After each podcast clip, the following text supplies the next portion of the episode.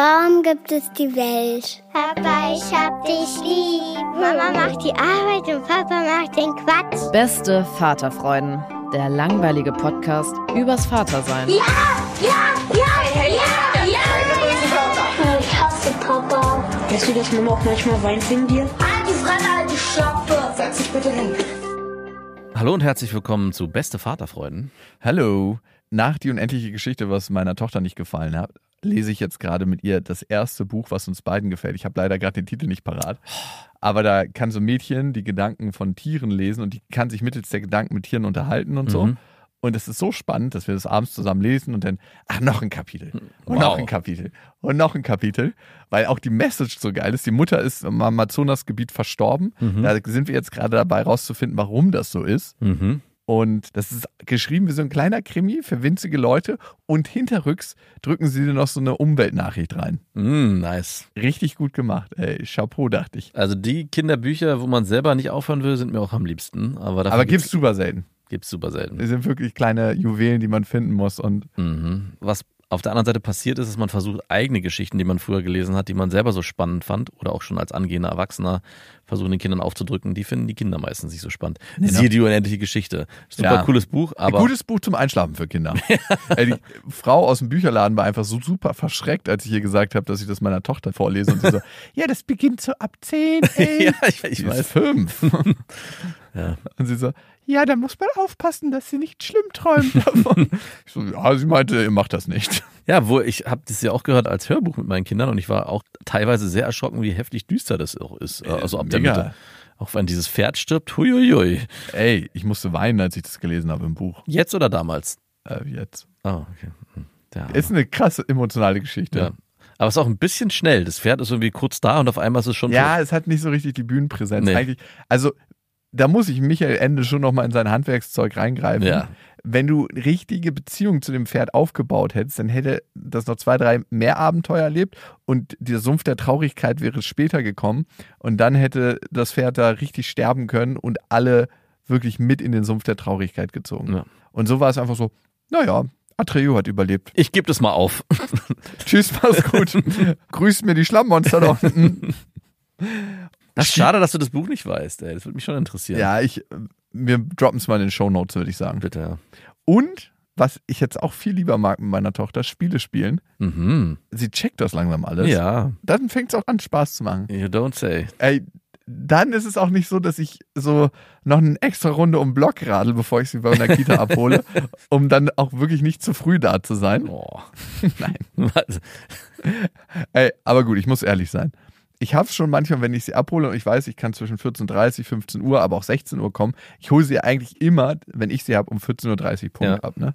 Aber in letzter Zeit hat sich das schon ein bisschen eingeschlichen, dass ich dachte so, warum jetzt nicht noch eine Viertelstunde für mich? Ja, warum nicht? Ja, weil sie auch immer so spielt, dass sie immer, oh nein, du bist schon da. Ich so, wir müssen uns auch jetzt gar nicht sehen. Ja, das kannst du ja mit deiner Tochter aushandeln. Ich bin, aber wir haben genau das Gleiche. Mein Sohn sagt auch, ah, ich will nicht so lange. Und dann, wenn man ihn abholt, ist er so im Spiel, dass man jedes Mal eine Diskussion führen muss darüber, dass wir jetzt gehen, weil er wollte ja so früh abgeholt werden. Und darf man sich diese Viertelstunde oder halbe Stunde einräumen und sagen so, oh, eigentlich habe ich jetzt gerade noch nicht so einen Bock, sie abzuholen. Und dann denke ich mir immer so, aber du hast ja eigentlich nur zehn Jahre mit ihr und davon immer nur drei Tage in der Woche. Das heißt, du Hast hast du es mal hochgerechnet? Das ist sehr, sehr wenig. Das sind viereinhalb Jahre eigentlich, die ich noch mit ihr habe. Hui, Ja, ist ganz, ganz wenig. das ist ja wirklich wenig. Und dann denke ich mir so, jede Minute zählt. Ja. Und dann fahre ich doch langsamer. Weil es so langweilig ist. Ja, es ist tatsächlich nicht mehr so langweilig wie früher. Ich hatte die Diskussion letztens auch wieder mit meiner Frau, dass sie meinte, ja, und du könntest ja hier und da. Und ich habe manchmal das Gefühl, du machst es gar nicht gerne. Dann bin ich, ja, es gibt Dinge, die mache ich nicht gerne. Die mache ich, weil ich weiß, dass die Kinder das gerne mögen. Aber die sind halt einfach fucking langweilig. Das heißt, ich muss mich da wirklich zu zwingen. Und es sind mal auch bestimmte Spiele, die sie gerne spielen wollen. Ich würde natürlich schon gerne Spiele spielen wollen, die ich auch gerne mag. Davon gibt's aber leider nicht so viele. Weißt du, was der Trick ist? Was denn? Sachen basteln, wo du dann auch Sachen basteln kannst. Ich habe letztens Kastanien mit den Kindern gebastelt. Also ich habe so einen außerirdischen Igel gemacht, der nicht angefasst werden wollte. den habe ich mit so äh, Pfeifenputzern gemacht. Ich habe dem Löcher in den Rücken gemacht, ne? Und so war ich bestimmt eine halbe Stunde, eine Dreiviertelstunde beschäftigt und alle haben ruhig gebastelt. Mhm. Du musst einfach so tun, als ob du mega busy bist. Ja, ich bastel nicht so gern. Ja, Basteln, hä, du meinst doch auch ja, aber Sachen ich, an. ich bastel nicht dieses Kinderzeug, das ich kann. Du kannst äh, ja irgendwas basteln, was dir auch Spaß Nee, macht. es macht mir keinen Spaß. Ich habe Okay. schon ein paar Mal probiert. Eine andere Frage. Wie bringst du deinen Kindern Emotionen bei, also Gefühle? es passiert ja implizit dadurch, dass du über deine Gefühle sprichst, dass du die daran teilhaben lässt, wie du fühlst. Aber gibt es so was Explizites, was du machst, dass du mit denen über Gefühle sprichst und sagst, hey, ist ganz in Ordnung, sich jetzt so zu fühlen oder wie fühlst du dich gerade? Wie fühlt sich das in deinem Körper an? Woran merkst du, dass du traurig bist? Hm. Ja, es gibt aber eher situativ. Also es gibt schon immer wieder Momente, wo ich mit meiner Tochter über emotionale Themen spreche, wo ich das Gefühl habe, hey, da muss ich mal gucken, dass ich sie dann nochmal versuche zu bestärken in der Emotion, die sie vielleicht auch fühlt, wenn sie von einer Freundin abgewiesen wird oder wenn sie zum Beispiel als Klassensprecherin gewählt wird und das wahrscheinlich auch sehr positiv ist, dass man da natürlich auch aufpassen muss, dass man sich nicht zu sehr über die anderen über die anderen stellt und dann so ein, was ich mir halt schon wünschen würde, dass sie nicht so eine wird diese, ja, ich bin ja sehr beliebt Mädchen wird, dass man dann, das ist aber sie darf gerne beliebt bei sein. Den Jungs, ne? Dann? Mir egal, sie darf gerne. Ich war immer so bei so einen Frauen so, ich bin sich schon noch runter von deinem Wohnhaus. und ich meine, sie soll beliebt sein und ich finde es auch schön, dass sie das schafft, da bei so vielen Leuten Anklang zu finden. Aber bitte nicht, dass es sich umdreht in so ein, ich bin halt so beliebt, was soll ich tun? Na gut, sie ist halt eine People-Pleaserin wie deine Frau, ne? Hm, meine Frau ist keine People-Pleaserin. Ich wollte nur mal kurz gucken, ob du also, auf Verteidigungsmodus Aber sie ist schon ein bisschen People-Pleaser. Ey, deine Also, nee, ich meine meine Tochter. Ja? Also, Ey, come also, on, wer ist das nicht? Ja, gut, du. da bin ich People-Pleaser? Ja, aber nur oberflächlich. Wenn es ans Eingemachte geht, dann nicht mehr. Wie meinst du das? Also ich bin so oberflächlich, dass ich möchte, dass es eigentlich. Beispiel, alle sitzen am Tisch und essen, dann bist du, hey, es soll ja allen gut gehen, ich verbreite allen eine gute Zeit und bin auch für jeden offen und höre jedem zu. Oder gebe allen das Gefühl, sie sind hier herzlich willkommen. Aber wenn es dann ans Eingemachte geht. Was heißt das denn, Eingemachte? Nenn ja, mir mal ein Beispiel.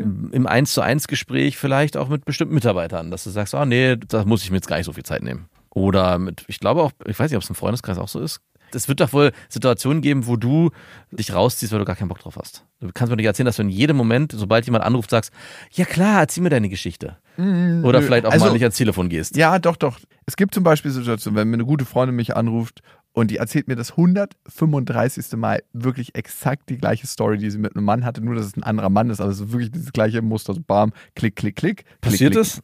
Passiert schon manchmal bei ein paar Mhm. Freundinnen. Und dann denke ich mir so, hatten wir doch eigentlich schon besprochen, oder? Mhm. Also, wir wüssten doch jetzt beide genau, wie der Mechanismus funktioniert. Ich könnte dir genau sagen, geh die fünf Schritte, dann machst du den Mann verrückt, aber dann ist er an deiner Leine und dann findest du ihn auch nicht mehr spannend. geh die fünf Schritte und du bist dann alleine. Wollen wir den Weg besprechen oder möchtest du wieder in die Falle tappen Mhm. und mir dann sagen, wie schlecht du dich fühlst? Was wollen wir machen? Mhm. So, das denke ich dann schon manchmal, Mhm. dass ich es so über hab. Bist du dann trotzdem weiterhin freundlich? Ja, Ah, ich bin sehr Dann empathisch. bist du doch ein People-Pleaser. Äh, ich bin ein Friends-Pleaser. Okay.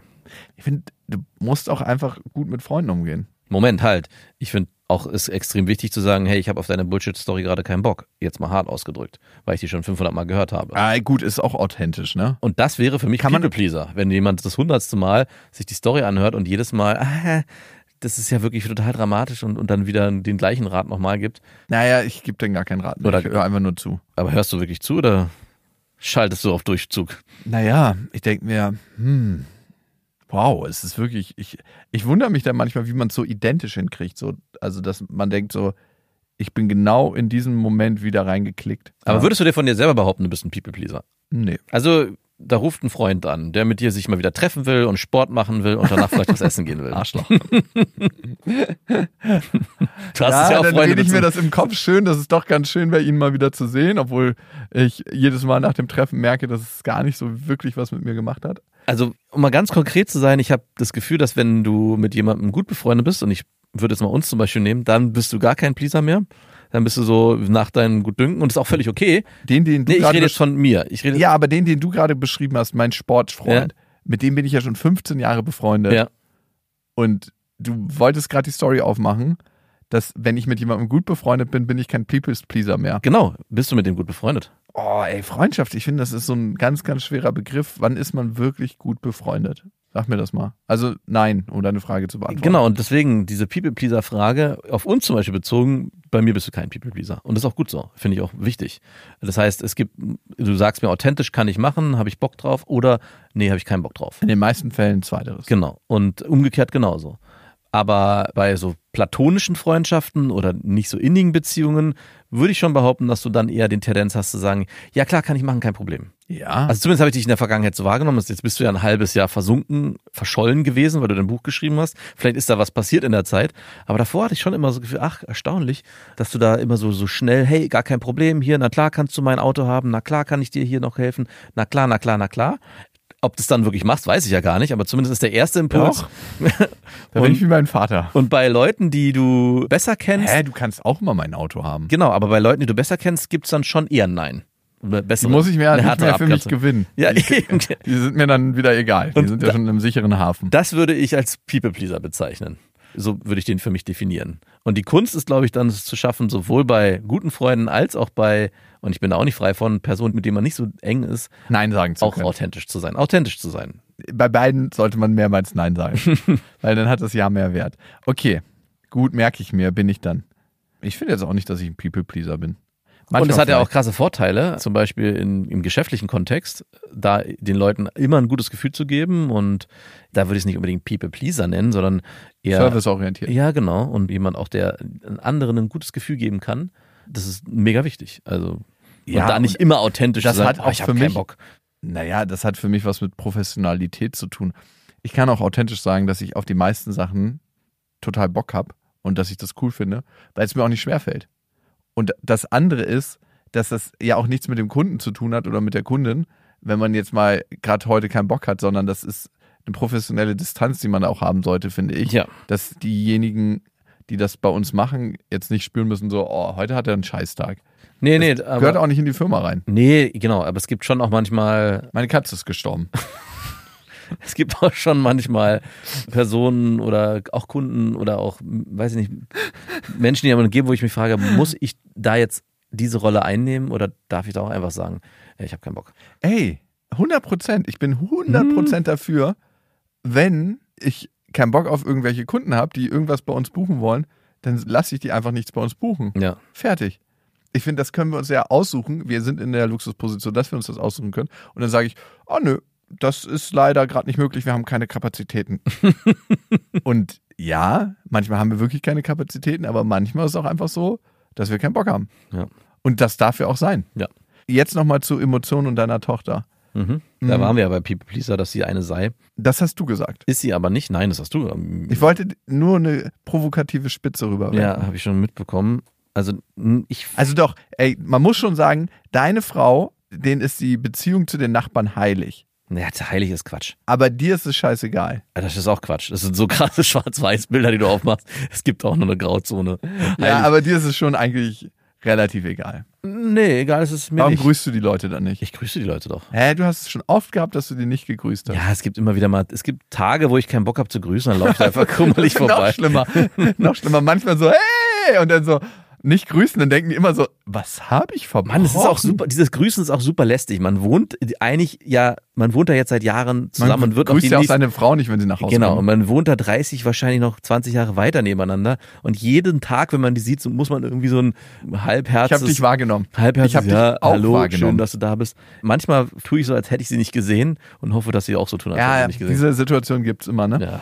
Dass man Menschen trifft, die man mehr oder weniger kennt und entweder so mit Abstand in der Bahn steht Mhm. oder so verwinkelt in seinen Sachen rumkramt. Ich habe ja eine Dachterrasse und ich habe so einen richtigen, ja, ich würde schon fast sagen, Nervnachbar. Der wollte mal nicht, dass ich ein Sonnensegel aufhänge, weil seine Sicht dann versperrt ist. Da habe ich gesagt, ey, du merkst dich gerade noch, ne?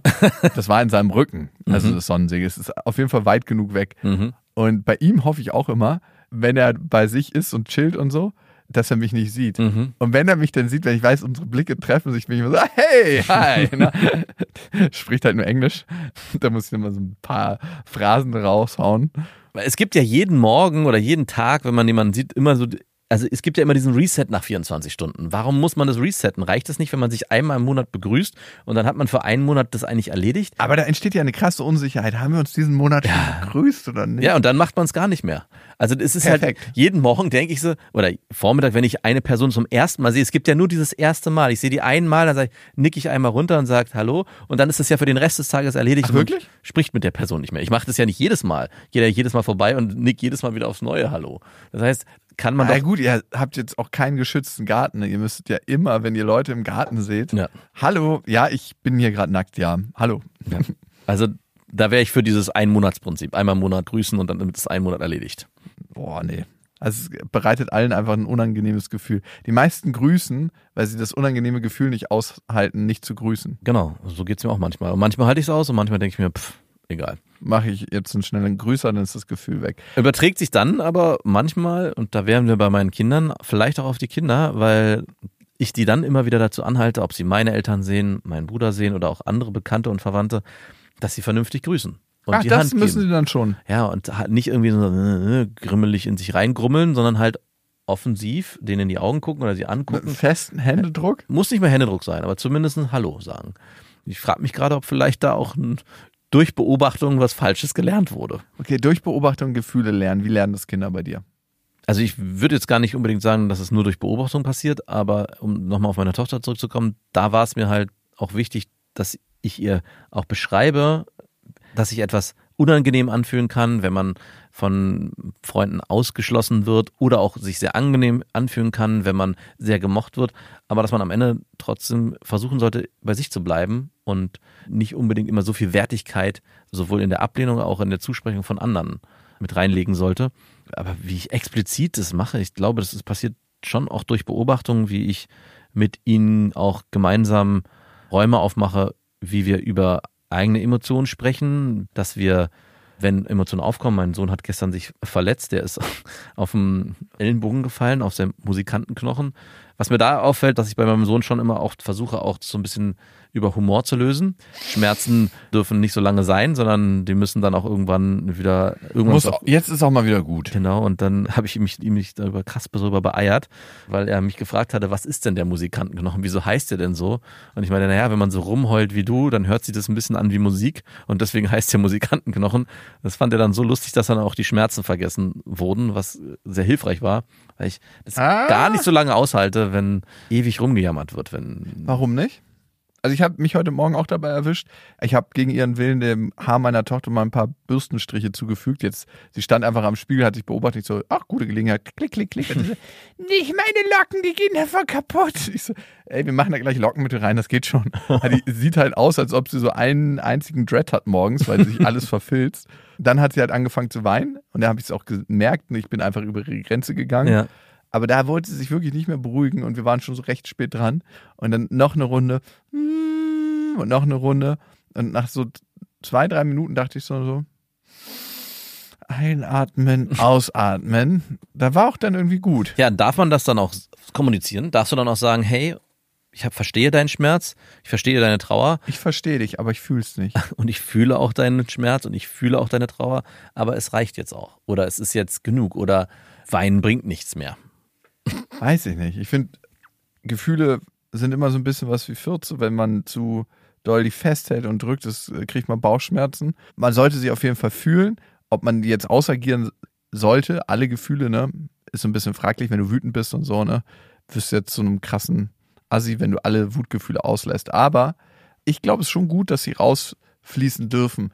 Irgendwann habe ich den Eindruck, bei Kindern geht es gar nicht mehr so richtig um den Schmerz, sondern um dieses getröstet werden und dann auf dem Schoß sitzen und dass jemand einem den Rücken streichelt und so. Und dann denke ich mir immer, wenn das das ist, was du haben willst, kannst du es auch einfach so haben. Brauchen wir gar nicht weinen. Genau, also ich, es gibt schon auch den Moment, dass ich irgendwann sage, es ist jetzt gut, ich habe dich jetzt getröstet und der Schmerz, ich verstehe deinen Schmerz und es tut weh, aber ich kann jetzt auch nichts mehr machen. So schlimm ist es gar nicht. Nee, das sage ich nicht. Aber auch dem dann irgendwann den Rahmen aufzumachen, aber den Rahmen dann auch wieder zu beenden, weil ich habe natürlich auch keine, erstens habe ich keine Lust, hier irgendwie eine halbe Stunde wegen einer Ellenbogenverletzung meinen Sohn zu trösten oder auch meine Tochter zu trösten.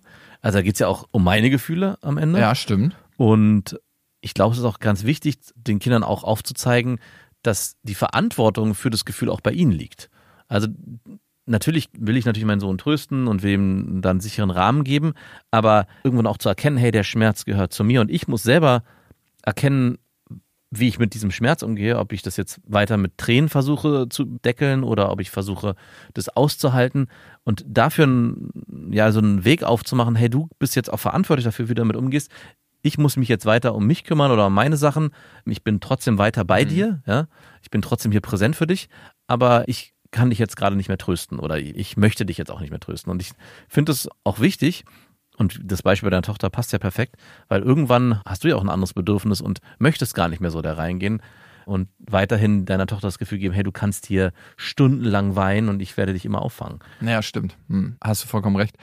Meine eigenen Gefühle vergesse ich dann manchmal. Das ist halt das bei der bedürfnisorientierten Erziehung. Wo blei- Bitte sag es nicht so. ja, aber wo bleiben da die eigenen Bedürfnisse? Ja. Die bleiben manchmal auf der Strecke. Ja. Ich mache keine bedürfnisorientierte. Na, wir machen das beide. Ja, Aber wir sind nicht so, dass wir das so Labeln. als, äh, labeln, sondern das passiert halt im Alltag und es ist auch immer die richtig überheblichen Eltern sagen es gar nicht, sie machen es einfach nur. Genau. So wie man, wenn man ein Buch schreibt, dann nicht am Anfang sagt, wie man gendert, sondern man macht es einfach, weil es mittlerweile so eine Selbstverständlichkeit ist, meinst du? Mhm. Ja, genau so.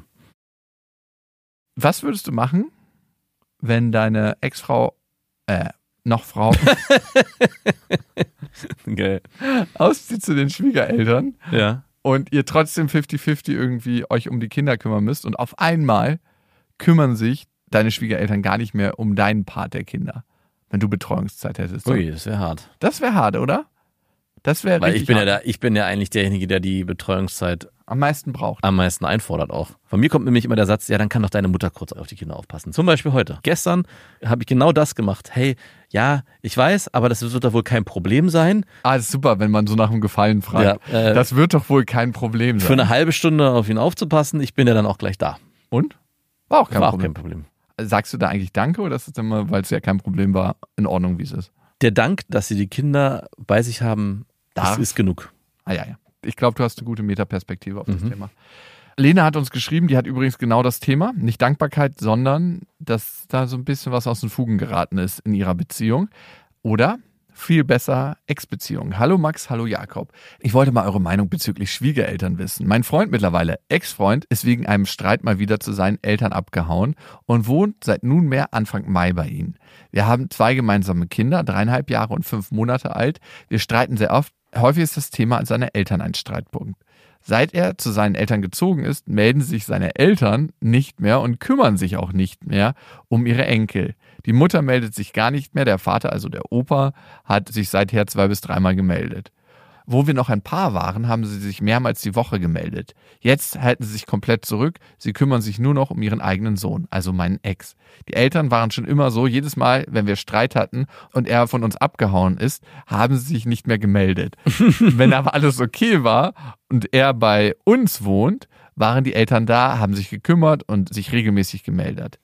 Sie waren einfach Oma und Opa. Jetzt sind sie on und off Opa und Oma. Aber haut er jetzt mal wieder ab für einige Nächte oder wie jetzt ganz, fängt es wieder an, dass sich seine Eltern zurückziehen. Er wechselt gerade den Job und hätte eigentlich total viel Zeit, aber kümmert sich selber genauso wenig wie seine Eltern. Sie sind emotional total auf seiner Seite und ich weiß nicht mehr weiter. Ich bin die zweite Wahl. Was meint ihr? Was haltet ihr davon? Wie kann ich damit umgehen? Eure Lena. Nochmal ganz kurz für Verständnis, ich habe es irgendwie nicht ganz kapiert. Also er ist, als sie noch zusammen waren, immer wieder mal Ja, abgehauen. er ist zu den Eltern immer abgehauen, wenn irgendwie Streit war. also ein richtiger er- Vermeider. ein richtiger Vermeider? So wie meine Mutter, die auch immer abgehauen ist. Oh, ey, aber es ist auch richtig eklig eigentlich, ne? Zu den Eltern abhauen, wenn du Streit mit deiner Frau, Freundin hast. Ja. Also die, meine Mutter ist nicht zu ihren Eltern abgehauen, das hätte gar nicht Wo funktioniert. war die denn immer? Ich weiß es nicht. Im Boy? Nee, die war äh, spazieren gegangen. Aber wie lange? So eine Stunde. Naja, gut. War für uns als 5-, 6-Jährige schon heftig. Wenn die Mutter abends um 18 Uhr kurz zum Abendbrot für eine Stunde mal eben verschwindet. Mutter, es ist Abendbrot. Du kannst jetzt nicht los. Okay, ich bin gleich wütend. Wir essen jetzt erstmal Abendbrot. Das hat sich wie eine Ewigkeit angefühlt. Und dann wurden wir manche von meinem Vater ins Bett gebracht und die war immer noch nicht da. Also ah, auch, das ist unangenehm. es war wirklich so, äh, hä, was passiert hier gerade? Mama, lass nur kurz Zigaretten holen. Und ich, im Prinzip hat er das sehr ähnlich gemacht, nur dass er auch immer den sicheren Hafen der eigenen Eltern, ah, das ist irgendwie ganz, äh, ganz feige. Also, erstmal ist es ganz natürlich, dass dein Ex-Freund genauso ist wie seine Eltern. Weil wo hat er es gelernt? Bei Mhm, denen, ne? ja. Die ducken sich natürlich genauso weg wie dein Ex-Freund, weil die haben anscheinend alle nicht so richtig gelernt, wie sie mit ihren Emotionen und Gefühlen umgehen können. Und dieses Gefühl, was in einem Streit entsteht, wollen sie nicht ertragen und deswegen hauen sie ab. Es kann gut sein, dass ab und zu Abstand halten haben nach einem Streit förderlich ist, um dann wieder zusammenzukommen, weil wir sind ja maximal erregt in so einem Streit. Es wird ein Flucht- oder Kampfimpuls ausgelöst bei uns. Das heißt, wir haben gar nicht mehr so viele Entscheidungsmöglichkeiten, wenn wir so maximal erregt sind. Unsere Amygdala ist dann erregt. Also erstmal ein bisschen Abstand nach dem Streit, gar keine schlechte Idee. Aber so sich wegducken und dann einfach zu den Eltern gehen, schwierig. Und jetzt dazu noch, dass er keine Verantwortung für die Kinder übernimmt, noch ein bisschen schwieriger. Das ist auf jeden Fall eine ganz seltsame Situation, dass die Eltern so engagiert sind, wenn er präsent ist und so überhaupt gar nicht engagiert, wenn er nicht präsent ist. Das, heißt, also meine Vermutung ist auch, dass er kein gutes Wort an dir verlässt, also wirklich gar nicht, null reflektiert und natürlich die Eltern ihm alles glauben, dass du eine schlechte Mutter bist, dass du eine furchtbare Partnerin warst oder bist und natürlich haben dann, wenn er, wenn die Eltern ihrem Sohn glauben, gar keine Möglichkeit, da auch in irgendeiner Form auf dich zuzugehen. Und die Frage ist auch, willst du das überhaupt? Also, du hast mir am Anfang die Frage gestellt, wie es wäre, wenn ich mich von meiner Frau trennen würde und die Betreuungszeit ihrer Eltern dann wegfallen würde. Es wäre erstmal rein rational betrachtet super dramatisch für mich, weil ich natürlich gar keine Möglichkeit mehr hätte, in, an meinen Tagen, wo ich auf die Kinder aufpassen muss, jemanden zu haben, der mithilft. Aber wenn der Wunsch von denen auch gar nicht da ist, auf meine Kinder aufzupassen, wenn ich sie habe, dann würde ich es auch gar nicht wollen. Also es ist auch ein bisschen so die Frage, möchtest du das überhaupt, dass die Eltern deines Freundes, die scheinbar nur Interesse zeigen, wenn es zwischen euch gut läuft, sich um die Kinder kümmern, wenn ihr nicht mehr zusammen seid. Und das wäre auch so ein Punkt, den ich mir selber fragen würde. Ich glaube, ich würde, wäre so wahrscheinlich sogar so trotzig oder zumindest würde ich auch die Haltung einnehmen, hey, wenn meine Kinder nur für euch interessant sind, solange ich mit meiner Frau zusammen bin, möchte ich auch gar nicht, dass ihr mich in meiner Zeit um die Kinder kümmert. Das glaube ich dir nicht. Das glaube ich dir einfach 100% nicht. Vor allem, ich meine, ich könnte ja auch gar nichts tun, wenn sie das nicht wollen würden. Dann Ja. ich Also würde ja nicht, also ich würde ja nicht hingehen und betteln und sagen, könnt ihr nicht bitte? Die Frage ist jetzt tatsächlich, was kann Lena tun? Also sie kann sich aus meiner Sicht eigentlich nur damit abfinden und abgrenzen. Also akzeptieren, was gerade ist. Weil, Wie unbefriedigend. ja, aber was wäre dann die andere Option? Ja, es gibt keine andere Option. also klar können sie das offene Gespräch versuchen zu führen Ja. Mit den Eltern und ihrem Ex-Partner. Separat oder zusammen? Ich würde es unbedingt zusammen machen, nicht separat. Und dann versuchen, ins Gewissen zu reden, hey, es sind ja eure Enkelkinder, die haben euch schon lieb gewonnen, sie fragen auch immer nach Oma und Opa und so ein bisschen die emotionale Erpressungsschiene fahren. Das wäre vielleicht eine Möglichkeit, wenn sie den Wunsch hat, dass die Kinder von den Eltern ihres Ex-Freundes betreut werden. Ich tippe mal, dass der gleiche Mechanismus, ich hau ab, wenn ich in einer Streitsituation bin mit meiner Ex-Freundin, auch bei den Eltern so läuft. Mhm. Und dass er gar nicht so einen super sicheren Hafen da hat, sondern wenn da ein Streit ausbricht, dass er eigentlich wieder zu einer nächsten Person wandern muss. Weil dieser Mechanismus, den du hast, wenn der einmal klickt, der klickt ja nicht nur bei deinen Eltern, sondern der klickt auch immer bei anderen Menschen. Mhm. Und ich weiß nicht, ob das offene Gespräch da helfen würde, aber es ist auf jeden Fall zu führen, weil dann kannst du dir selber sagen, auch das habe ich Ja, probiert stimmt. und auch diesen Weg habe ich versucht zu gehen, nicht nur für mich, sondern auch für meine Enkelkinder oder natürlich auch für die Kinder deines Ex-Freundes. Und dann danach gilt es zu akzeptieren und sich abzugrenzen und zu sagen, ja, so ist es. Und wie kann ich denn trotzdem für mich einen guten Weg finden ohne diese Unterstützung? Sollte sie denn dann auch hart bleiben? Sagen wir mal, sie hat dieses Gespräch geführt, es gibt da keine Einsicht und nach einem halben Jahr kommen dann die Großeltern wieder zurück und sagen, ach, wir vermissen unsere Enkelkinder so sehr, das war ein Riesenfehler, den wir gemacht haben und wir erkennen jetzt auch, was unser Sohn für ein schlechter Mensch ist, wir würden uns wieder gern um die Enkelkinder kümmern. Unbedingt. Ich finde, Menschen haben immer eine zweite Chance verdient. Auch wenn die eigenen Kinder vielleicht darunter leiden könnten. Also ich meine, Ja, inwiefern leiden sie denn darunter? Weil die Großeltern sich potenziell noch mal gegen die Beziehung zu ihren Enkelkindern entscheiden? Genau. Es ist erstmal ein Beziehungsabbruch, den wahrscheinlich auch die Mutter dann irgendwann verklickern muss, dass sie ihren Kindern ganz klar auch emotional mitgibt, hey, es tut mir total leid, aber Oma und Opa haben kein Interesse mehr an euch. Naja, es Ey. musst du nicht, nicht so, aber du musst Ja, Kindern. wie denn? Naja, schon. Oma und Opa interessieren sich nicht für euch. Ja, du müsstest es. Was würdest du Was würdest du denn sagen? Ich glaube, ich würde das sagen. Ich glaube, Nein, das würdest du never ever. Natürlich würde ich das sagen. Du hast mich vorhin gefragt, wie ich meinen Kindern Emotionen beibringe. Und ich würde denen, ich würde meinen Kindern sehr klar kommunizieren, auch auf der Ebene, dass es zwar schmerzhaft ist und sehr traurig ist, aber Oma und Opa wollen keine Zeit mehr mit euch verbringen. Aber da müsst ihr jetzt klarkommen. was heißt klarkommen? Das- Ich würde diesen Beziehungsabbruch, der ja von außen kommt, schon so klar formulieren, dass auch meine Kinder dann damit gut umgehen können oder zumindest mit dem Trennungsschmerz erstmal leben müssen. Weil was soll ich sonst tun? Die andere Alternative wäre, ja, die haben gerade nicht so viel Zeit und wir gucken mal und ich lasse es dann so ausschleichen. Und es passiert und dann kommen vielleicht nochmal zwei, drei Nachfragen und jedes Mal sage ich wieder, ja, ich überlege nochmal, ich melde mich nochmal, ich habe immer noch nichts gehört. Sehr unbefriedigend. Ich glaube, das klare Besprechen. Oma und Opa haben kein Interesse mehr an euch. Ich würde nicht sagen, kein Interesse mehr an euch. Was würdest du dann sagen? Jetzt bin ich mal dein Sohn. Papa, warum melden sich Oma und Opa nicht mehr? Oma und Opa haben keine Lust, mich bei uns zu melden. Und warum nicht? Ich habe versucht, mit Oma und Opa darüber zu reden. Und sie konnten mir das nicht so genau sagen, aber sie haben immer wieder formuliert, dass sie sich mit uns nicht mehr treffen wollen. Wenn Und Oma und vielleicht- Opa so sind, dann möchte ich mich auch mit denen nicht mehr treffen. Ja, und das habe ich auch genauso für uns entschieden. Aber du kannst dich über meinen Kopf entscheiden. Nein, ich habe natürlich nur für mich gesprochen und deswegen spreche ich ja gerade mit dir, damit du nochmal die Möglichkeit hast, auch da deiner Trauer Platz zu machen. Und ja, aber irgendwo so würde ich glaube ich das schon führen. Und, Ah, okay. und Ja, wahrscheinlich auch der bessere Weg, ne? Dann wird aus deinen Kindern nicht so ein Wegducker wie der Ex-Freund von Lena. Und dann wäre dann wiederum die Frage, was ist, wenn die Eltern nach einem halben Jahr wiederkommen? Würde ich dann, 100%. dann würde ich auch wieder das offene Gespräch mit meinen Kindern führen und sagen, hey, Oma, Oma und Opa, Opa sind wieder in Erscheinung getreten und würden euch gerne wiedersehen. Übrigens etwas, was ich auch indirekt gemacht habe, wollt ihr euch mit ihnen treffen. Ich habe das eigentlich, wenn ich ehrlich bin, genau so mit meinen Eltern gemacht. Meine Eltern waren nicht so präsent und ich gebe meinen Kindern immer die Möglichkeit, sich zu entscheiden. Und ich habe sie gefragt, hey, Oma und Opa würden gerne mit euch einen Ausflug machen. Ich weiß, es ist schon länger her. Habt ihr, kennt sie noch, habt diese ihr zwei Lust? Menschen. Habt ihr, genau, habt ihr Lust, mit denen euch zu treffen? Dann kam natürlich erst die Frage, welcher Opa nochmal? Welche Oma nochmal? Äh, Und dann habe ich gesagt, meine Eltern. Ach so, okay. Und das wurde dann bejaht. Aber es war erst ein Widerstand zu spüren, weil sie die schon so lange nicht mehr gesehen haben. So und so. richtig Bock hatten sie erst nicht, ne? Es, ich habe richtig gemerkt, wie es im Kopf gerattert hat, welches positive Erlebnis verknüpfe ich mit deinen Eltern, also mit meinen Eltern. Und dann kam so, ah ja, stimmt, wir waren im Karls Erdbeerhof und wir waren da am Museum und da haben wir Fußball gespielt. Mein Sohn war der Erste, der gesagt hat, ja. Meine Tochter hat erstmal Nein gesagt. Und hat dann aber irgendwann nach zwei Tagen gesagt, sie möchte doch. Und ich glaube, es ist ganz wichtig, den Kindern auch diese Entscheidung in die Hand zu geben und auch da ein Gefühl von Enttäuschung, das vielleicht in der Vergangenheit entstanden ist, auch Raum zu geben. Ja. Stimmt, ne? Eigentlich seine Kinder die ganze Zeit vor Enttäuschung zu wahren, ist nicht der richtige Weg. Also, wenn ich zum Beispiel mit meiner Tochter Spiele spiele, Mhm. Extra dann so zu spielen, dass sie gewinnt, ist eigentlich der falsche Weg. Ja, okay, halt. Was spielt ihr? Naja, zum Beispiel ein Kartenspiel für Kinder. Ja, und da würdest du wahrscheinlich jedes Nee. Mal gewinnen. Ist viel Glück auch dabei. Okay, Glück gehabt. Es gibt da so eine Waage. Ja, gewonnen! Verloren! Verloren!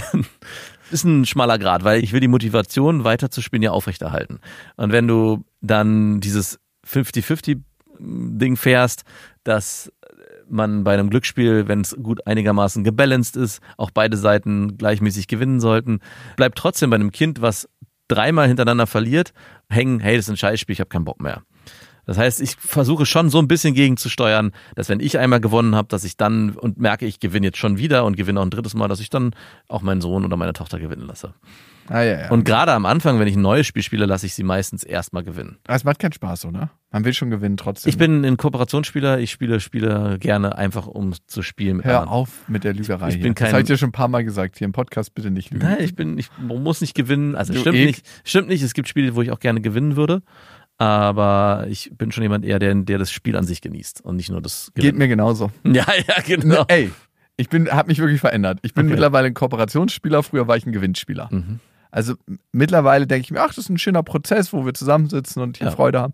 Ich habe mich verbessert im Spielen. Ja, ein bisschen. Wenn ich Leute piesacke während der Spielzeiten, Pisacken. dann nur aus dem lustigen Moment heraus. Ich glaube, ein- eine Mitarbeiterin hatte PTSD erfahren. Ich habe körperlich gespürt, dass sie krass unter Stress stand. Aber ich, es war trotzdem, also es war, nee, es ist auf jeden Fall besser geworden. Ja, und das ist Teil des Spiels, Ja. in die Köpfe Ja. von den Leuten reinzukommen, Es- mit denen du spielst. Es ist so wie auf dem Basketballfeld. Es gibt Spiele, wo das auch, ich hab's ja, also du sprichst ja unser Spiel an äh, auf dem Ausflug, den wir so mit unserem Mitarbeiter gemacht haben. Und wir haben ja beide das gleich gemacht, jeder auf seine Art. Also es ist ja nicht so, dass ich, ich Aber es ist auch so lustig gewesen, wie leicht es war bei manchen. Ich, ich, ich meine, ich habe das ja auch übertrieben. Ich wurde ja mit dem Titel Regelfanatiker abgestempelt und und ich habe natürlich damit auch kokettiert. Natürlich sind mir die Regeln am Ende scheißegal gewesen, aber es hat dein Team etwas verunsichert und du, was war deine Taktik? Du hast die ganze Zeit einfach nur dazwischen geredet und hä, die Zeit und ihr müsst ein bisschen aufpassen und auch, Nein, ich habe ich hab einfach künstlich Druck erzeugt. ja, stimmt. Ah, krass, ey. Wenn ihr jetzt erst bei dem Begriff seid, Genau. äh, ich meine, ihr habt nur noch 25 Sekunden. Das war ganz unangenehm. Und da ist dann so richtig innerliche Hektik entstanden. Und meine Taktik war zu verwirren. Ich ich glaube, das ist nach den Regeln so nicht okay. Ich glaube nicht, dass wir das so beschreiben dürfen. Konzentriert, während die Zeituhr abläuft. Ne? Weil ich habe es genau gecheckt. Ich wollte ja, genau, ich wollte ja einpflanzen, dass sie um die Ecke denken müssen und nicht diese einfachen Sachen. Das hat auch funktioniert, aber leider hat mein Team zweimal verloren. Das stimmt. Bist halt ein anderer Leader da Ja. gewesen. Deine Zerstörungstaktik hat besser funktioniert. Sagen wir es, wie es ist. Okay, das ist doch gut. Wir haben noch eine Mail gekriegt. Ja. Folgendes Szenario. Du merkst irgendwie, mit deiner Frau läuft es nicht mehr und du fragst, Warum wird eigentlich die ganze Zeit meine Frau in meiner Familie? Sie muss sterben. Sie hä, das war trennen. letzte Folge. so. Ja, aber eben musste ich mich auch schon wieder von Weil sie einen trennen. Pferdeanhänger gezogen hat, der über das zulässige Gesamtgewicht war. Logisch, ey. Dafür gibt's solche Sachen ja. Und wie kann man nur so töricht sein, zwei fette Pferde da hinten einzuladen und dann auf der Landstraße lang zu brettern? Ganz klar, was da passiert. Also wirklich. Frag dich mal selber und die Sicherheitsvorkehrungen, die da nicht eingehalten werden. In deiner Vorstellung oder in meiner. Auf jeden Fall. Deine Frau, da läuft's nicht mehr so. Und du fragst dich, warum. Und ich gebe die Antwort in Form einer Hörerin-Mail. Mhm. Und sie kommt von Franzi. Da gab es so einen Typen, den hat sie kennengelernt. Sie ist in einer Beziehung, sie ist verheiratet. Er anscheinend auch. Irgendwann war ein Zettel an ihrem Auto. Mhm. Und sie hat sich gefragt, von wem ist der? Und dann ist die Situation ge so gewesen, dass sie die Kinder immer gleichzeitig zur Schule bringen, mo- morgens, und danach unabhängig voneinander einen Kaffee trinken gehen. Irgendwann kamen die dann ins Gespräch. Die haben ja wahrscheinlich nicht nur Kaffee getrunken, sondern Hey, hey, hey, erstmal die Nachricht hier. Mhm. Und dann meinte sie, ist der Zettel von dir? Und er so, ja, der Zettel ist von mir. Und dann meinte sie so, warum? Du bist doch in einer Beziehung. Und das hat er nicht verneint. Und sie meinte auch, dass sie sich nicht auf den Zettel gemeldet hat, obwohl sie geahnt hat, dass der von ihm ist, Mhm. weil sie eben auch in einer Beziehung ist. Trotzdem hat sich in den letzten Wochen eine Art Bekanntschaft, Freundschaft entwickelt. Wir sind zwar elf Jahre auseinander, was ihn nicht stört, natürlich nicht. aber wir haben viele Ähnlichkeiten. Wir bleiben immer mal wieder sitzen und trinken einen Kaffee gemeinsam. Und ich habe gemerkt, dass ich ihn als Mensch sehr interessant finde und auch attraktiv. Mhm. Was hast du dazu gedichtet? Nee, das steht so Okay. da. Ich habe dadurch ein wenig mehr Lebensfreude bekommen und freute mich auch mehr wieder auf den Morgen. Im Laufe der Zeit habe ich ihm auch meine Nummer gegeben. Über WhatsApp hat er dann viel offensiver mit mir geflirtet, was ich auch immer wieder als Witz abgetan habe. Natürlich. Und dem Hinweis, dass er eigentlich vergeben ist. Wir sind doch beide vergeben. Hör Sind die auf. beide vergeben? Ja. Ich bin mir ziemlich sicher, dass er seine Frau nie verlassen würde. Dafür haben sie, genauso wie ich und mein Mann, ein tolles Leben aufgebaut. Und auch, wenn wir über alltägliche Dinge sprechen, erwähnen wir beide unsere Zukunftspläne, in denen definitiv beide Ehepartner involviert sind. Ey, die sollten sich so einen Vierfelderhof, Mhm. wo sie mal switchen können. Vielleicht finden sich ihre Partner ja auch attraktiv, dann kann man so ins Swingerclubs gemeinsam gehen. Oder wir machen heute mal einen richtig schönen Saunaaufguss. Harald, machst du den Aufguss? Schon dabei. Ich habe gemerkt, dass er offen kommuniziert, dass er Interesse an mir hat. Aber nach ein paar Abfuhren meinerseits ist unsere Beziehung jetzt irgendwo im Nirgendwo. Er flirtet trotzdem hin und wieder, aber es ist eher so, als würde er meine Ablehnung für eine Affäre akzeptieren und unsere Bekanntschaft langsam auskühlen lassen. Ich bin wütend auf mich selbst, da ich es jetzt doch so weit kommen lassen habe und auch, das nervt mich, wenn er sich nicht meldet oder wenn er mal nicht fragt, ob ich noch sitzen bleiben will und zum Kaffee trinken. Da gibt's Gefühle. Gefühle. Forbidden Love. Ich frage mich jetzt auch immer öfter, wie es trotzdem wäre, eine Affäre mit ihm zu haben. Aber in keinem Szenario, welches ich in meinem Kopf spiele, endet das gut. Natürlich nicht. Also vielleicht für eine Weile, aber wenn man das Leben als Prozess sieht, hm, Das wäre nur der Vierfelderhof. ja. Ich denke, dass wir an der ziemlich selben Stelle im Leben sind und er hat mir auch gesagt, dass sein Wunsch, mich kennenzulernen, ist größer war als die Angst vor den Konsequenzen. Ich glaube auch, dass er genug Optionen für eine leichtere Affäre hätte, als eine andere Mutter aus der Schule seines Kindes. Oh, ey. Don't ja- shit where you eat, oder? Das ist ja schon so ein, die ist ja gedanklich schon richtig tief eingestiegen. mhm. Die war schon mit ihm im Bett. Ja. Franzi war schon mit ihm im Bett. Ich weiß, dass die ganze Situation meinem Mann gegenüber total unfair ist. Das schlechte Gewissen ist manchmal sehr drückend. Ich könnte auch nie mit der Verurteilung von meinem Umfeld leben, wenn ich die Affäre wirklich eingehen würde. Die täglichen Treffen entfallen nun auch. Trotzdem bin ich enttäuscht, dass wir uns nicht mehr sehen und irgendwie warte ich auch wieder wie ein kleines Kind auf den Tag, dass er sich meldet. Wie soll sie jetzt damit umgehen? Hast du einen Rat für sie? Hm. Puh, ey, da ist schon ganz schön viel passiert, gedanklich und auf der Gefühlsebene. Man könnte die Frage stellen, wann fängt Fremdgehen an?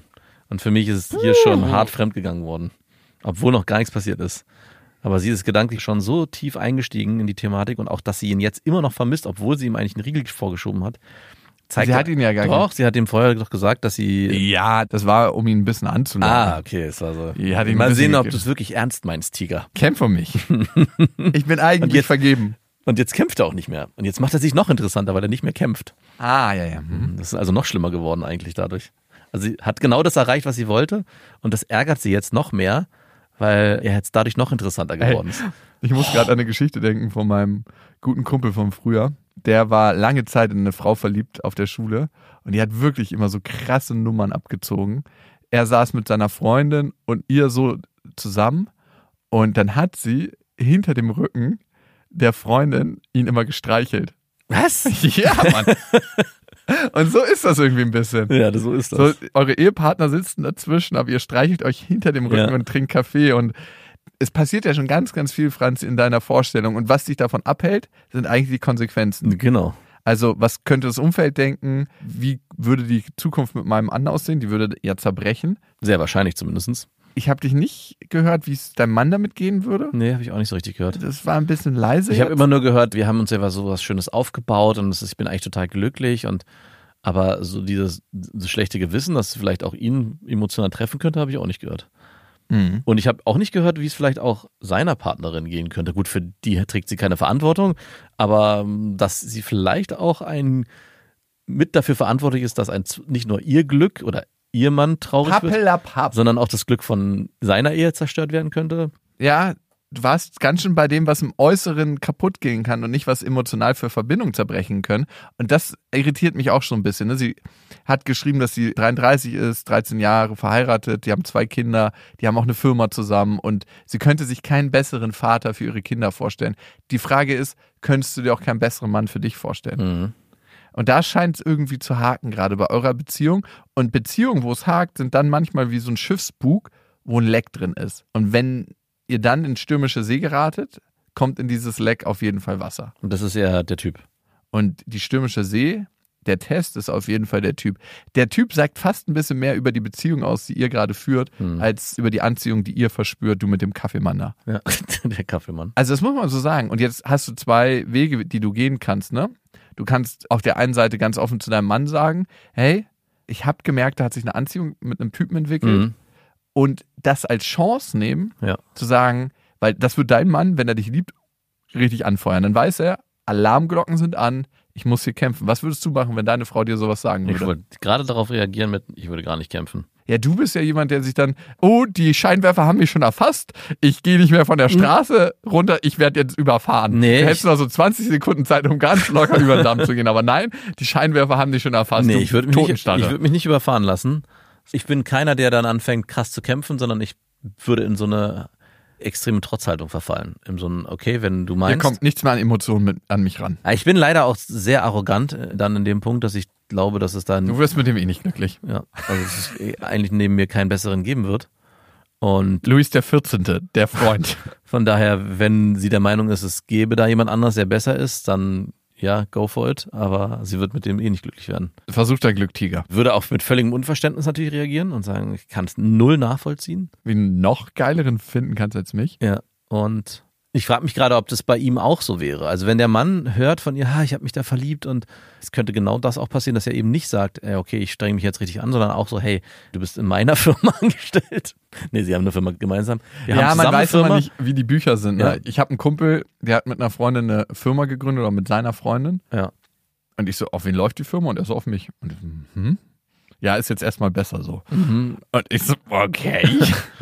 Also ich meine, dann würde, wenn es so wäre, ist auch ein krasses Abhängigkeitsverhältnis, was entstehen würde. Ich weiß gar nicht, ob das, also wissen wir nicht, das ist Interpretation, aber Wie egal. Ist das bei eurem Haus ist das auf euch beide? Nee, es gehört uns beiden. Ja. Anfänger, du. Ich habe ganz bewusst das so gemacht. Nein, war ein Spaß. Nee, ich, ich habe auch überlegt, ne? Und Wirklich? Na, ich habe nicht wirklich bewusst überlegt, hey, ich möchte das getrennt haben, aber ich habe von Anfang an klar gesagt, ich möchte, dass wir da 50-50 machen. Und der hoffe mir auch, weil wir letztens auch so ein Thema besprochen haben, wie wäre das, wenn wir uns trennen. Und das habe ich dir auch erzählt, meine Schwiegermutter war dabei und da wurde so scherzhaft gesagt, na ja, wenn ihr euch trennt, dann musst du eh aussehen. Ich so, nee, ich glaube, äh, das müssen wir dann gut besprechen. Und ich würde die Entscheidung und hoffe, dass wir beide so reflektiert sind, dass wir die Entscheidung im Sinne der Kinder treffen können. Natürlich nicht, wenn ich mit der Nachbarin schlafe. Könnte sehr naiv sein von mir. Aber trotzdem erhoffe ich mir, dass wir, egal welcher Schmerz und welche Wut und welcher Enttäuschung da auch aufkommt, dass wir trotzdem eine rationale Entscheidung treffen können. Ist Ich bin einfach ein Spieler, ich würde mich in den Prozess mit einmischen. Da- das willst du mir jetzt so durchgehen lassen? Die Nummer? Du- würdest es alles anfeuern, aufs. Spiel gesetzt. Alles. Und du kannst dir nicht vorstellen, was er immer noch hinter deinem Rücken über dich erzählt hat. Dass du immer noch alles regelst, so naiv, wenn du das wissen würdest. Und dann hat er gelacht. Gelacht hat er über dich. die ganze Zeit nur gelacht. Und deswegen, ich weiß gar nicht, ob der Partner von ihr dann so krass angefeuert werden würde. Ich könnte mir auch vorstellen, dass er in so eine, okay, wenn du meinst, probier's doch mal, Haltung verfällt. Ja, und da öffnest du dich eigentlich nicht emotional für das, was ist, ne? Ja. Also klar, wann musst du deine Schutzklappen runterfahren? Ja. Ich würde, glaube ich, heute, also vor zwei, drei Jahren hätte ich gesagt, du kannst mich mal, Mhm. mach mal dein Ding und schau mal, wie du klarkommst. Aber heute würde ich tatsächlich, weil meine Eltern haben sich ähnlich getrennt, ne? meine Mutter hat ja einen neuen Typen kennengelernt und meine Mutter meinte, wenn Papa damals ein bisschen um die Partnerschaft gekämpft hätte, Hat also sie mit dem geschlafen? zu der Zeit noch nicht. Also es war eigentlich genauso. Sie hat Ja, erste ähnlich. Andeutungen und dann hat er, Genau. dein Vater aber gesagt, okay, alles klar, wenn du meinst, ciao. Genau, und der meinte so, du, wenn du hier unsere Ehe aufs Spiel setzen willst, dann tschüss. Ja, aber gut, das ist ja eine andere Aussage. Und nee, also er war er, ist dann, er ist dann direkt gegangen. nee, war ein bisschen kniffliger, weil meine Mutter meinte so, sie müsste das unbedingt mal ausprobieren. Mhm. Ach so. Und mein Vater so, nee, da ist er nicht dabei. Ah, okay. Das kann man auch verstehen. Ja, das ist dann, äh, dann ist er aber, würde ich nicht sagen, emotional nicht eingestiegen. Könnte natürlich sein, aber Ja, ist er auch nicht. da wäre zumindest die Möglichkeit da gewesen, emotional einzusteigen. Genau.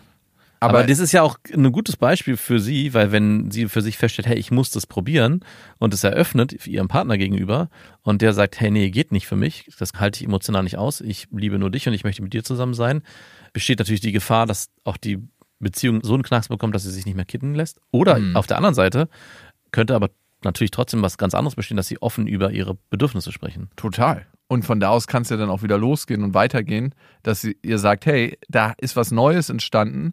Weil so, jetzt gerade entfernst du dich emotional total Mhm. von ihm, ne? Jetzt gibst du ihm eigentlich nicht die Chance, mit dir in Beziehung zu kommen. Jetzt geht ihr immer weiter auseinander, weil es entsteht dann eine neue Welt, in der du lebst, in deinen Gedanken, aber auch in deiner Zeit, wo er überhaupt gar keinen Zutritt hat.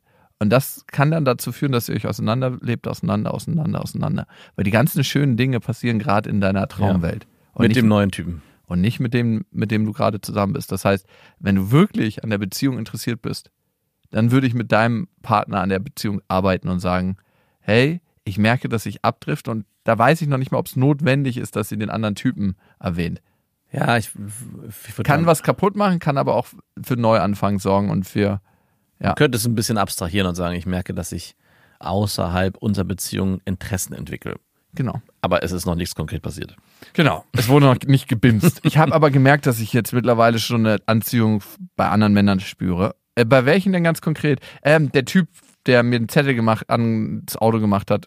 Okay, gib mir mal den Zettel, ich rufe doch mal kurz an. Mhm.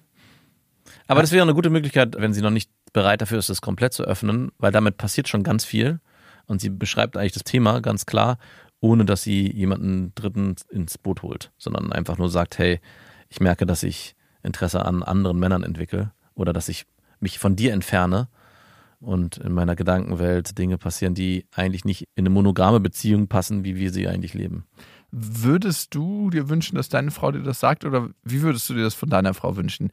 Die hat, merkt jetzt doch durch die Nachrichten bei Chats, die wir uns schicken, dass da mehr entsteht zwischen uns. Auch wenn ich mal wieder ein Kabel über sie bestelle oder sowas, dass sie sagt so, ich Also- merke, er schreibt wegen den Kabeln jetzt anders. Irgendwie entsteht da eine Anziehung. Wie sollte Also, Frau du bist sagen? ein schlechtes Beispiel, äh, weil ich würde, glaube ich, laut loslachen und sagen, probier's doch bitte. Finde dein Glück. Also ihr würde ich das sagen. Wenn es niemand anders wäre, irgendeine, irgendeine fremde Person, die sie vielleicht, weiß ich, über was weiß ich kennengelernt hat. Irgendein Nachbar jetzt. Ja, Nachbar ist auch noch zu nah dran. Ich will, aber ist egal, ist ein Nachbar. Ich glaube, ich würde auch genauso reagieren. Ich so denke, so, wirklich? Also, ich kann es dir gar nicht so genau sagen. Ich, immer, wenn ich da, wenn du mich, mich sowas fragst und ich mich reinhorche, sage ich, hey, ganz ehrlich, wenn du meinst, das ist das, was dich glücklich macht, go for it, aber ich bin, bin weg. Und das glaube ich dir nicht. Wenn sowas passieren würde, würdest du nie so reagieren. Ich würde nicht anfangen zu kämpfen. Ich würde, mein Um wie Kampf, viel wettest du? Mein Kampf wäre, um, wie viel wettest du? mein Kampf wäre 50.000 Euro. Ich bin da so selbstsicher, dass es, wenn das passiert, Aber es wäre doch total schade, wenn du nicht am Ende sagen würdest, hey, ich habe emotional alles gegeben. Weil ich glaube, man verpasst was. Man, man würde irgendwann da sitzen und denken so, ey, eigentlich habe ich mich sofort in meinen Schutzbunker zurückgezogen und habe nichts an mich rangelassen, weil es so krass wehgetan Es hat. heißt nicht, dass ich nichts an mich ranlasse. Ich, natürlich würde ich meinen Schmerz und all das formulieren und auch ihr klar sagen, wie enttäuscht ich bin und wie sehr ich sie liebe und bla bla bla. Das würde ich natürlich trotzdem machen. Aber ich würde nicht in den aktiven, okay, ich muss jetzt mehr Aktionen machen und bla bla bla, weil ich glaube, dass wir, dass wir eigentlich so eine gute, gesunde Beziehung führen. Habt ihr in dem Moment nicht? ja gut, das ist, na gut, das ist ein neues Szenario. Da müsste ich mir natürlich dessen bewusst werden, dass viele Dinge gerade nicht so laufen, wie sie laufen sollten, weil ich kein Interesse zeige, weil ich mich zu sehr zurückgezogen habe, weil, Weil, wir, du sie in dieser schwierigen Phase, wo sie so viel zu tun hat, eigentlich muss ich, du meinst, ich soll die Schuld bei mir suchen. Naja, du kannst auf jeden Fall gucken, was ist mein Anteil. Meine Anteile suchen. ja, hallo? Deswegen ist es super abstrakt, sich jetzt da hineinzuversetzen. ja, weil du ja alles perfekt machst. Exakt. Ah ja, okay, gut. Um es nicht zu sagen, perfekt bin. Stimmt, da gibt es noch einen feinen Unterschied. Mhm. Manche machen nur alles perfekt, aber dann gibt es auch die Leute, die perfekt sind. Ja, danke für deine Hilfe hier. Ja, gerne. Das aufzuschlüsseln. Gerne, Franzi. Halte dich da einfach an meinen Rat. Franzi, ich glaube, es ist auf jeden Fall wichtig, dass du wieder eine neue Welt mit deinem Partner kreierst. Wenn du wirklich merkst, dass du eigentlich nicht mehr so wirklich Interesse an ihm hast und nur noch dranhängst wegen der gesellschaftlichen Norm, weil ihr so ein tolles Business zusammen aufgebaut habt und weil er so ein toller Vater ist, der tolle Vater bleibt da. Also der bleibt ja bestehen. Der wird ziemlich sicher kein Arschloch werden, nur weil du ihn verlässt. Also Ja, aber es verändert sich natürlich die Dynamik extrem krass. Ja. Und ein toller Vater, Aber ich glaube nicht, dass eine Lebensentscheidung darauf basieren sollte. nein. Das ist natürlich nicht. Wenn man sich trennen muss, muss man sich trennen, nicht, nicht für die Kinder zusammenbleiben.